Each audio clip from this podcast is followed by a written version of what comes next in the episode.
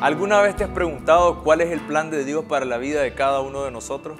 En este momento yo quiero pedirte que me acompañes a que podamos leer Romanos 8:30. Y a los que predestinó, a estos también llamó.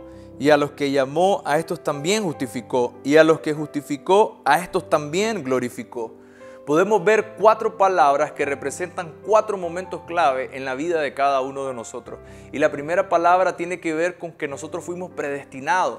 Y esto lo que significa es destinar una cosa con anticipación para un fin. Pero también una de las cosas que significa es que nacimos en el corazón de Dios. Pero una vez que hemos sido predestinados, ahora hemos sido llamados también.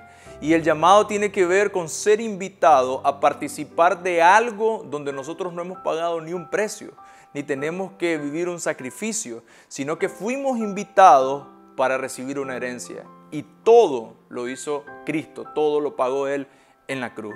Y una vez que hemos sido llamados, entonces ahora Él nos justifica. Porque cuando nosotros recibimos a Cristo en nuestro corazón, entonces Él nos limpia de todos nuestros pecados, Él nos quita todas nuestras cargas y eso nos da un acceso al Padre. Eso nos permite poder disfrutar de todo lo que Él es y de todo lo que está bajo Él. Pero estas primeras tres cosas solamente nos preparan y nos introducen al propósito de Dios en nuestra vida, que tiene que ver con ser glorificado. Y esta palabra glorificar significa recibir honra, pero no una honra por nuestros méritos, sino que tiene que ver con una honra por el que está en nosotros.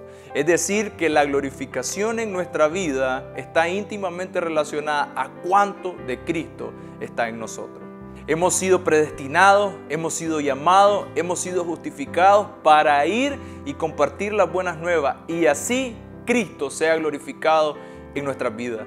Que Dios te bendiga